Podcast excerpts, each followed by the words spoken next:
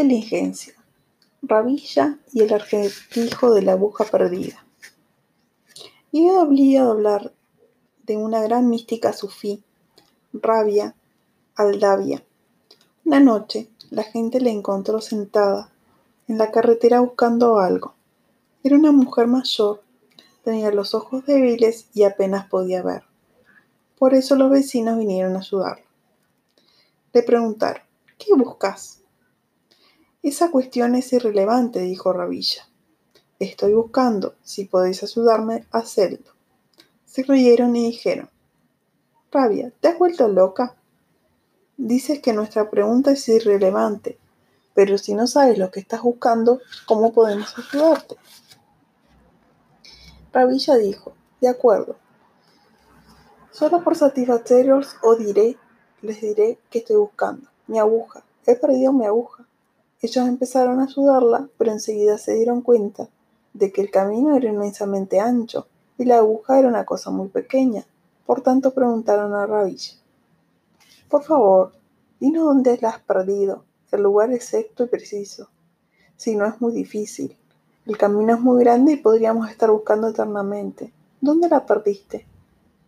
Otra vez planteas una pregunta irrelevante, dijo Rabilla. ¿Qué tiene eso que ver con mi búsqueda? Se detuvieron y dijeron, ahora estamos seguros de que te has vuelto loca. De acuerdo, dijo Rabilla, para satisfacerlos, les diré que la he perdido en mi casa.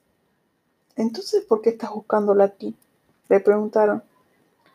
Y se comenta que Rabilla contestó, porque aquí hay luz y adentro no.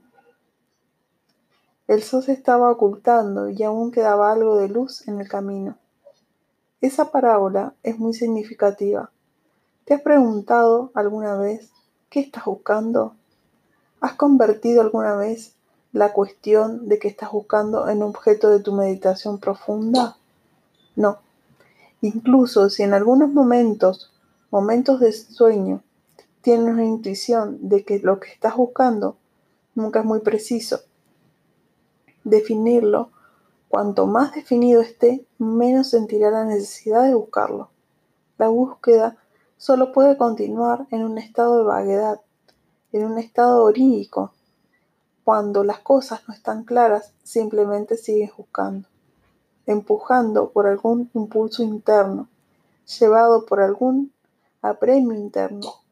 Hay una cosa que sabes, tienes que buscar es una necesidad interna, pero no sabes qué buscas.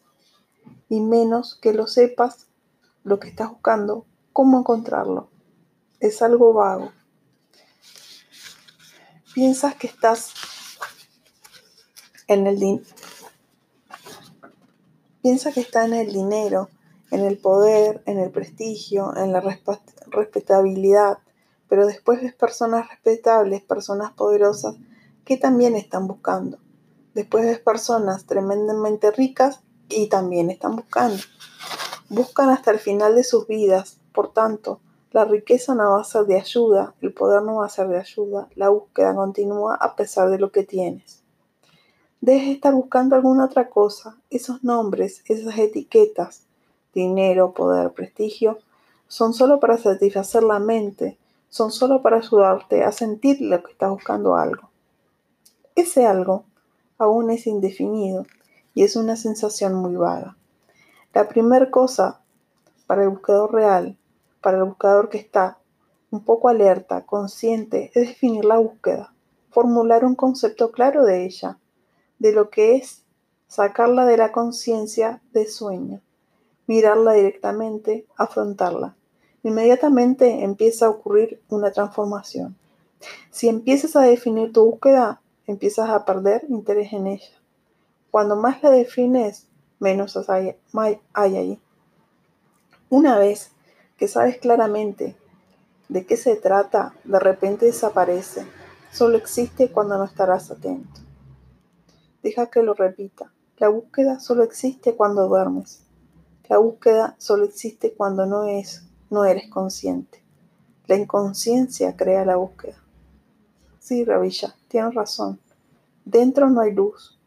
Y como dentro no hay luz ni conciencia, es lógico que sigas buscando fuera, porque fuera parece haber más claridad.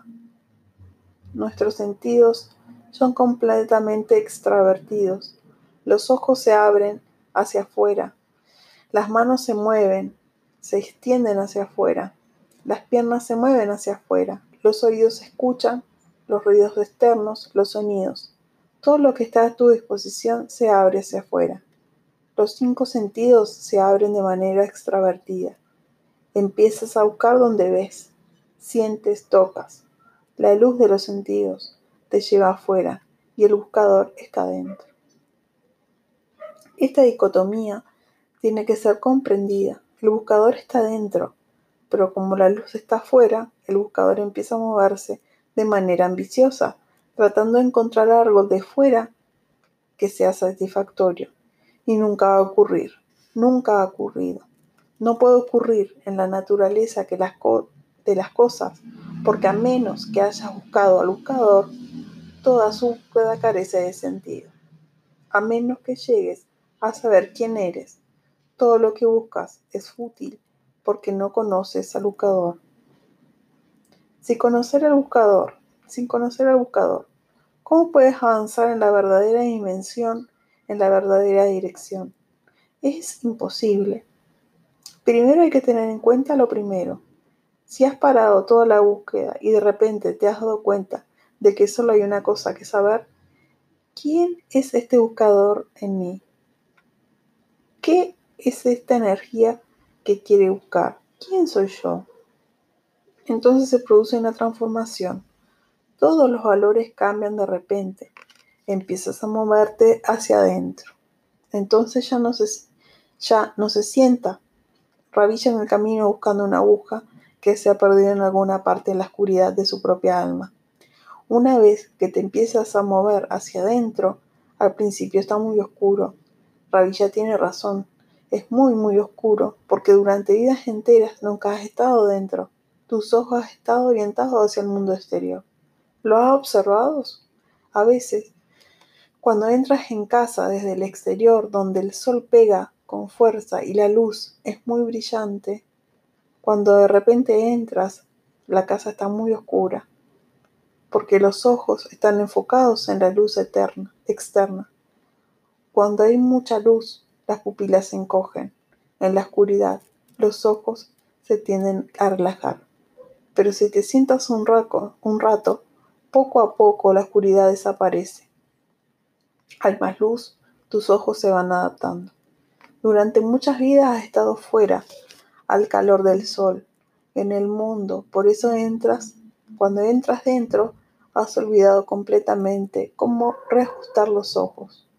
La meditación no es más que un reajuste de tu visión, de tus ojos, y si sigues mirando dentro, requiere tiempo, Gradualmente, lentamente, empiezas a sentir que dentro hay una luz preciosa, pero no es una luz agresiva, no es una luz de, como la del sol, se parece más a la luz de la luna. No brilla, no deslumbra, es muy fresca, no es caliente, es compasiva, es calmante, es un bálsamo. Poco a poco, cuando hayas ajustado la luz interior, verás que eres la misma fuente, el buscador es lo buscado. Entonces verás que el tesoro está dentro y que el único problema era que estás buscando fuera. Estás buscándolo en algún lugar externo y siempre has estado dentro de ti. Estás buscando la dirección equivocada. Eso es todo. Inteligencia. Nacemos para ser dichosos es nuestro derecho de nacimiento, pero la gente es tan estúpida que ni siquiera reclama su derecho de nacimiento. Se interesa más en lo que poseen los demás y empiezan a correr detrás de las cosas. Nunca miran dentro, nunca buscan en su propia casa. La persona inteligente comenzará la búsqueda desde su ser interno. Ese será el primer lugar a explorar, porque a menos de que sepa lo que tengo dentro, ¿Cómo puedo ir buscando por el mundo? Es un mundo tan grande. Y los que han mirado dentro lo han encontrado instantáneamente, inmediatamente. No se trata de un progreso gradual, es un fenómeno repentino con una iluminación repentina.